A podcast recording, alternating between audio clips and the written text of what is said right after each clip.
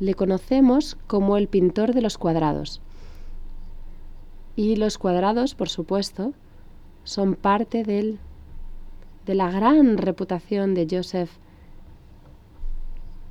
Y esta exposición reúne algunos de los cuadrados más bonitos que se han mostrado nunca y que se han presentado nunca y los mostramos los unos al lado de los otros y me gustaría llegar a un punto en el que no me gustaría llegar a un punto que no pensé que fuese a mencionar hoy, porque Joseph hablaba de, de, pensar en situaciones, permitir que lo inesperado suceda.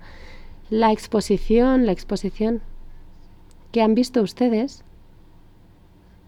o que están a punto de visitar, termina con una obra llamada Glow, que es, es el, el, brillo, que es uno de los homenajes al cuadrado que mm, pertenece al Museo Hersham de Washington. Y él utilizó esta imagen en los sellos americanos que decidieron utilizarlo porque consideraban que era lo que representaba que el aprendizaje nunca termina.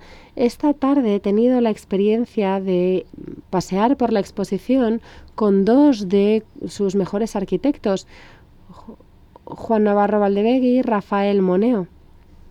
Ninguno de ellos y yo nos habíamos encontrado con anterioridad, no nos conocíamos y fue mágico. Fue mágico el poder mirar la obra de Joseph con estas dos personas, estos dos hombres que eran tan que eran tan respetuosos, tan receptivos a lo que estaban observando eso era una muestra perfecta de que el aprendizaje nunca acaba. Uno me habló acerca de la forma en que realmente no hay ilusión en el arte, de que todo se da, todo todo se da al mismo tiempo, todo es correcto y esto es algo que espero que ustedes también sientan cuando vean la exposición y cuando vean los homenajes de los cuadrados de Joseph, que el aprendizaje nunca acaba, simplemente nunca acaba. Él era un hombre muy práctico. Él me dijo que él pintaba los cuadrados de la misma forma en que eh, pone la mantequilla sobre el pan, punto. Y siempre empezaba desde el centro e iba hacia los exteriores, porque su padre le enseñó que cuando pintas una puerta, empiezas por el centro y vas hacia el exterior. De esa forma puedes realmente coger todas las eh, gotas de, pintura que van cayendo y no te manchas los puños de las, de, las, eh, de las camisas. Él trabajaba sobre paneles que estaban coloreados para cantar con tanta fuerza como fuera posible. Llamaba a estas a estas pinturas eh, obras para servir al color. Por ejemplo, miren la obra de la derecha. Él decía que era que era al mismo tiempo medianoche y mediodía eso es lo que se obtiene en el arte, no las realidades del día a día, sino el mundo particular del arte. Y en la exposición verán su gran publicación Interacción de color. Estoy, soy muy consciente esta tarde porque tenemos la, el honor de tener la presencia del embajador americano con nosotros y soy muy consciente de que él y su, y su y sus socios están, están han trabajado mucho para conseguir que la obra de Albers estuviera aquí. Interacción de color fue mostrada por primera vez por la mujer que empezó con el programa de arte, la mujer de un, de un embajador, la mujer Jane Thompson, que hizo una exposición en músico y me descubrió una tarde cuando cuando pidió que le mandasen mazorcas de maíz para que Nikita Khrushchev y su mujer lo comiesen y vio cómo les costó comérselo, pero después les mostró interacción de color a todos los que estaban allí presentes, porque lo que Joseph demostraba era algo universal, va más allá de todos los idiomas, de todos los periodos temporales y todas las culturas. Él lo que demostraba eran las distintas formas en que percibimos el color. Así que yo les preguntaría o les pediría que mirasen estos dos cuadrados marrones. No parecen iguales, ¿verdad? Pero son idénticos son una continuación del mismo color. Estoy volviendo hacia atrás. Ven que los colores cambian dependiendo del entorno en el que se encuentran. El mismo color puede parecer diferente dependiendo de dónde se encuentre. Aquí tenemos estas dos rejillas. La de la izquierda parece ser o por lo menos para mí parece ser más pálida que la de la derecha, pero están pintadas con un color idéntico que parece diferente por su entorno. Ahora veremos estas X. Esta X parece más amarilla que esta otra. Pero si vemos aquí la unión en la parte de abajo, la continuación, vemos que son del mismo color. Sus obras dan una gran dan una clara muestra de esta forma emocionante de que los colores cambian y que la percepción nos desestabiliza de una forma muy emocionante.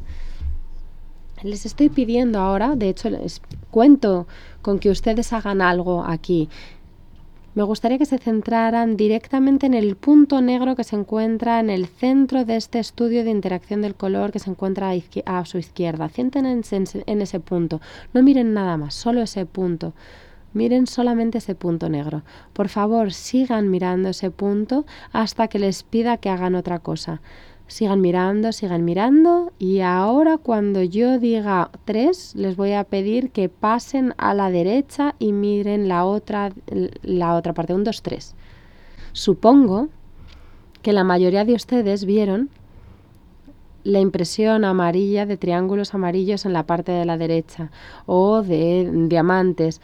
Antes de esta noche lo habría llamado una ilusión pero gracias a la inteligencia del señor Valve ya no lo voy a llamar ilusión, sino que lo voy a reconocer como lo que es, que todo esto es parte de la experiencia de la repa y, de, la, de la mente humana.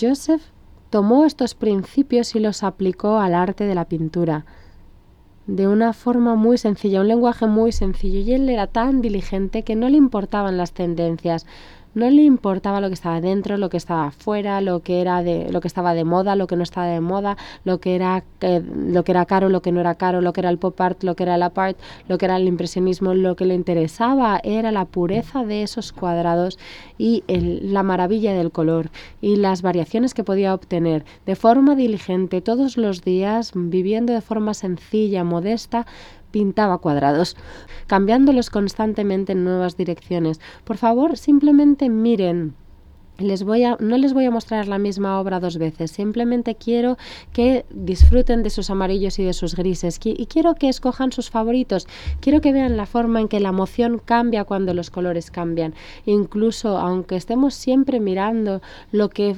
parece ser la misma obra, quiero que vean los cambios. Deberían encontrar una obra que les gusta más que otra, una que funciona con ustedes, otros que no funcionan. Joseph a veces variaba una obra solamente cambiando el un, un, amarillo de uno a otro en el centro de la obra y con ese sutil cambio el resto cambiaba también. Era diligencia, variaciones creando una poesía gracias a esas formas tan sencillas de experimentación. Bien, vivimos en un mundo donde siempre estamos haciendo las cosas deprisa, siempre hacemos cosas nuevas, siempre estamos buscando la nueva moda, siempre estamos mirando nuestros teléfonos móviles y no tenemos mucho tiempo para observar. Esta mañana estuve paseándome por la exposición y me dije, ¿podrán por favor asegurarse de que la gente que venga a esta exposición pare y que no busque cosas modernas, simplemente se, se, centren en los cuadros, los observen y los disfruten. Y les voy a pedir que miren estos dos homenajes al cuadrado. Si ustedes tuvieran que describirlos con palabras, describirían prácticamente el mismo, la misma obra, cuatro cuadrados que van desde el naranja hacia el gris, las proporciones son tal y cual, tenemos una unidad eh, única o doble, unidad triple por encima, son, son los hechos a los que nos enfrentamos, pero si miramos con cuidado vemos las diferencias. Y les voy a pedir que miren el de la izquierda solamente y van a escuchar durante un minuto van a, la, el cuarteto de, de 14 cuerdas de Beethoven eh, representado por el cuarteto italiano. Y después van a ver ustedes el de la derecha y van a escuchar ese mismo minuto de música, pero representado por eh, la Orquesta de Budapest. Es es simplemente algo que les pido. Observen con cuidado, escuchen con cuidado la misma obra musical con distintas interpretaciones. De muchas formas la misma obra, pero con distintas interpretaciones, distintos resultados, distintas emociones. Y después está el simple placer.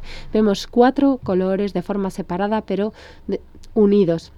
Vamos a escuchar cuatro instrumentos de forma separada, pero conjuntamente. Vamos a escuchar a Albers y, a escuchar a Beethoven. Como pueden ver, algunos les pedirán que vean la diferencia entre la 2003 y la 2004 o qué pasa si decantamos un vino y lo dejamos abierto durante dos horas. A Joseph le gustaba que mirásemos el color de forma muy atenta como lo haríamos cuando bebemos un vino o que escuchemos la música con esa atención porque él consideraba que había que obtener el máximo efecto con los recursos mínimos. En nuestra exposición veremos esta maravillosa silla de la Bauhaus que ha sido desmontada para poder, para poder enviarla. Algunos elementos muy bien puestos de forma conjunta. También verán estudios de color que demuestran cómo experimentaba constantemente con los materiales. También verán algunas obras eh, muy obras únicas como Cadencia, que para mí es una forma abstracta de algo que vemos en Piero de la Francesco. En la obra de en la Enunciación de Piero de lo Francesco vemos la forma activa de la llegada del ángel y la forma más pasiva de la Virgen. Si vemos las abstracciones de Joseph, tenemos una forma activa y una forma pasiva. Nunca tenemos eh, pintura sobre otra pintura que demuestren tanta translucidez y tanta transparencia como en la derecha y tenemos una calidades abstractas que tienen eh, la limitación y el poder y la gracia de Piera. En 1947 empezó a pintar un grupo de obras que llamaba las variantes o los adobes. Aquí tenemos algunas bellezas en esta exposición porque la gente aquí en este maravilloso museo han hecho todo lo posible para poder conectar las piezas maestras que se encontraban por todas partes en el mundo y les voy a pedir que por favor miren con detenimiento la que se encuentra a la izquierda y que imaginen una conversación que yo tuve con Joseph él tenía 85, yo tenía 25 años, el año era 1973 o 1974 y me dijo, Nick, ¿qué color ves más presente en esta, en esta obra? ¿Ves sobre todo el rojo, el azul, el violeta o el marrón? Y él decía que, los, que las palabras no son adecuadas para describir a los colores, pero recordad que ningún color se pintaba encima del otro, sino que cada uno se pintaba directamente sacándolo del tubo y les pido que lo miren y si quieren digan ustedes el color en español o en inglés, no hay problema. ¿Qué color ven ustedes más? ¿Cuál para ustedes está más presente? El rojo. Joseph decía que seguramente en un grupo de gente recibirán cuatro respuestas distintas porque no todos vemos los colores de la misma manera y después me dijo que hay una hay la misma cantidad de cada uno de los colores y Joseph me lo explicó porque esa es mi locura, esa es mi locura. Pero le encantaban los sistemas. Le encantaba el orden y la disciplina porque le permitían crear poesía. Le gustaba la forma en que el azul no parece igual aquí que aquí. Si piensan ustedes que ven más rojo, es la calidad del rojo. Y eso es lo que quería que ustedes sintieran, no la calidad de Albers, no la persona de Albers, sino la calidad del rojo son verdades universales. Quería que ustedes saboreasen el movimiento, quería que ustedes contemplasen la cantidad de colores y la intensidad de la luz. Y después, por último, llegó a este maravilloso lenguaje cuando ya tenía 62 años de edad algo muy sencillo, muy directo, un lenguaje monosilábico. piensen en el rey Lear al final de su vida. Toda la pompa y la ceremonia han desaparecido. Ha reducido todo a su lenguaje más refinado que es Cordelia, los hechos más claros, tres rectángulos, eh, perdón, tres cuadrados y con tres cuadrados tan solo se puede llegar hasta cierto punto. Él veía verdes y azules tan maravillosos en sí mismos tan representativos de la Tierra, del, del, planeta, del cosmos. Le encantaba la luminosidad del amarillo, experimentaba y experimentaba. ¿Y ahora? Escuchen esta, esta canción, The Sunny Side of the Street, que es el lado soleado de la calle, y sientan el espíritu de este cuadro. ¿Saben? Annie y Joseph Albers no eran como el resto de nosotros. Ellos tuvieron que gestionar crisis. De hecho, ellos tuvieron que gestionar con gestionar eh, guerras, nazismo, enfermedad. Pero el arte fue lo que les puso en el lado soleado de la calle. Ellos creían que era el lugar donde se puede encontrar serenidad, equilibrio, claridad y alegría. Incluso en el año en el que tuvieron que huir a Estados Unidos, en 1933, ellos crearon arte que era técnicamente rico, lleno de equilibrio, con la maravilla de las líneas rectas. Y yo tuve la suerte de conocer a Joseph casi al final de su vida, pero seguía siendo una persona robusta y sana. Y en enero de 1976, cuando yo llegué a su casa un día, y le pregunté, como todos los días, ¿cómo está usted, señor Albers? Y me dijo, schlecht, estoy teniendo un día difícil hoy. Estoy tratando de crear una obra con, una, con un cuadrado central muy grande, pero para que funcione necesito una pintura en concreto, la Winsor Newton eh, gris cobalto, 203 y si lo utilizo con el de 05 por la parte de abajo queda precioso pero por la parte de arriba queda horrible. No estaba consiguiendo la atracción la atracción del color. Y el fotógrafo de Cartier Breton le dijo que había que había pintado cuadrados circulares, lo que significaba que los rincones desaparecían. Y Albers me decía que el azul era el cosmos, el siguiente color era el mar, perdón, la tierra y la siguiente, el, la siguiente capa era el, mar. Y estaba desesperado por encontrar la pintura correcta. Eso es lo que quiero decir cuando hablo de atención al detalle. Yo llamé a todas las tiendas de arte, no pudimos utilizar aquel eh, verde cobalto Winter Newton, así que llamé a la, a la empresa, a la, al jefe de la rama americana. Eh, porque es una marca británica y me dijeron que no había diferencias entre los distintos colores y le dije, estoy llamando en nombre del señor Joseph Albers. Dos días después llegaron cinco tubos de pintura. Joseph pintó esto y dijo que tenía que pintar el cuadrado central grande porque era el cosmos y sentía que el cosmos estaba cada vez más cerca. Fue la última obra que realizó y cuando me dijo que el cosmos tenía que tener eh, ningún, no debía tener límites, no debía tener rincones, él consiguió esa majestuosidad en su obra.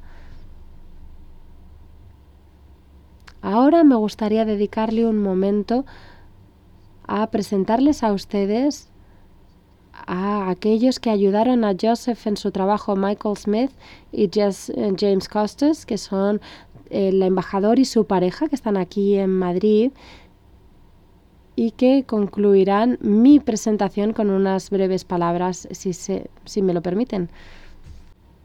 Muchísimas gracias.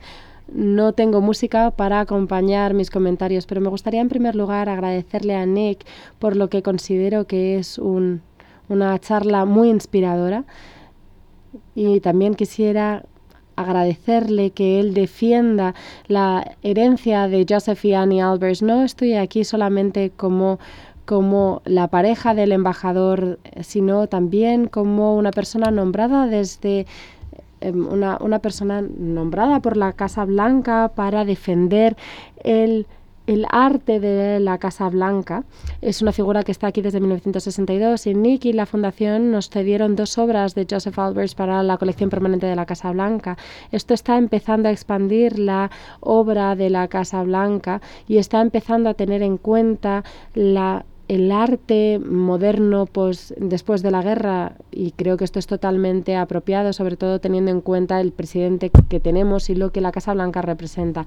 También me gustaría agradecer a Joseph Albers el hecho de que cuando yo era un estudiante de arte joven, una de las primeras compras que realicé fue Interacción de Color y sigo teniendo mi libro, es el 50 aniversario de ese libro que les da una idea de mi edad, pero la, la idea realmente es que yo consideraba que el concepto de tomar el arte y no robarle nada de su belleza y de su romance y de su mágica y además darle a la mente algo para observar, para, para experimentar, para desglosar y para digerir, para tener una buena comprensión no solo de lo que vemos, sino de cómo lo vemos.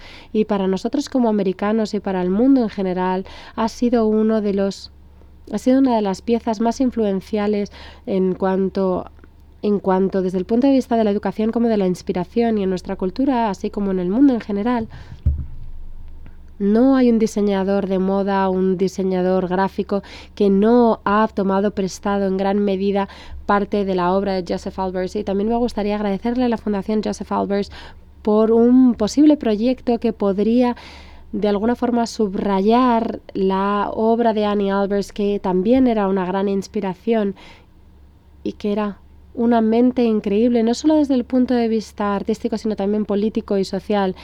Y después de escuchar las sugerencias de Nick, empecé a observar la obra de Annie y quedé totalmente captivado, no solo por su belleza, sino por su por sus, sus avances eh, técnicos y es sublime, es totalmente sublime. No sé si tienen, han tenido la oportunidad de ver su obra. Así que vengo con con este papel tan agradecido por esta obra y estoy emocionado de saber que esté aquí en mi nuevo hogar, Madrid, y espero que todos podamos verlo durante mucho tiempo y espero que vuelvas a traer más obras. Sé que hay otra exposición con la obra de Joseph Albers en Palma eh, para el verano y esperamos poderla ver también, pero no puedo pensar en otro artista que identifique mejor lo que lo que representa a Estados Unidos porque aunque fue aunque nació alemán le consideramos como un americano. Muchísimas gracias de verdad